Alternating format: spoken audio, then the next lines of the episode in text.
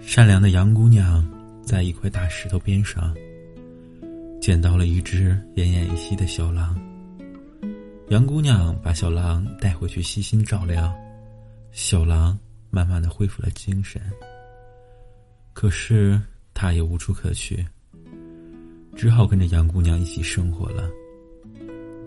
杨姑娘一直觉得小狼的身世是不解之谜，因为问他的时候，他从来不会回答。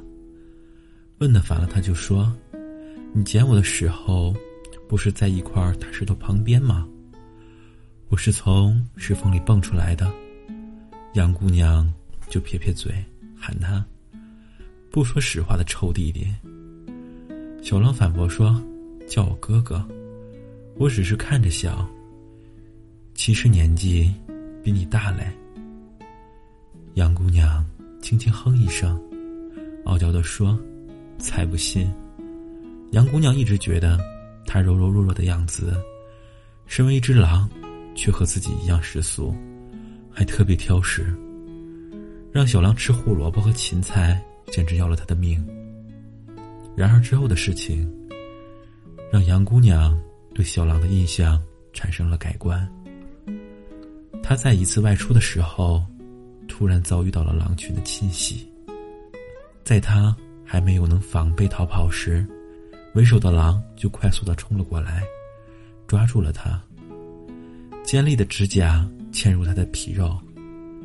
他绝望的认为自己逃不掉了，要命绝于此。千钧一发之际，是小狼杀进了重围。所有的狼对他的行为不解，以一敌多，太莽撞、愚蠢了。杨姑娘只记得，当时空气里弥漫着血腥味儿，之后。就失去了知觉。当她再次醒来时，发现自己躺在熟悉的房间。小狼坐在床边打瞌睡，他的鼻梁上还挂着血痕。杨姑娘意识到，她再也不是那只印象里柔弱的小狼了，他已经可以在血雨腥风中独当一面了。杨姑娘的身体有些酸痛。翻了翻身，发出一点轻微的声音。小狼醒了，看着他，调皮的说：“我们两清了。”杨姑娘说：“嗯，你好厉害。”小狼说：“那是，因为我是你哥哥呀，快叫哥哥。”杨姑娘脸上泛起了一丝红晕，扭过头去，不叫。之后的日子。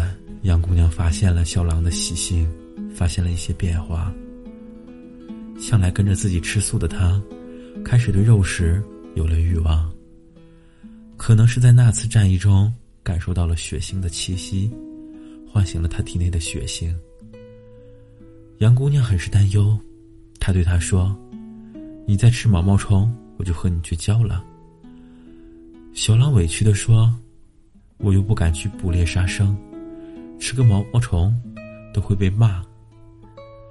杨姑娘叹了口气说：“我是怕你在吃荤，我们真的就不能一起生活了。”她凑到小狼面前，睁大眼睛，认真的问他：“你会不会也想把我吃掉？”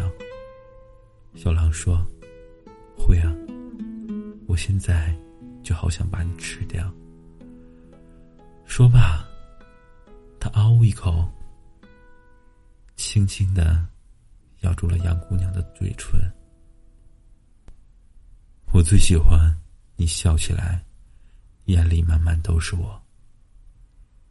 晚安。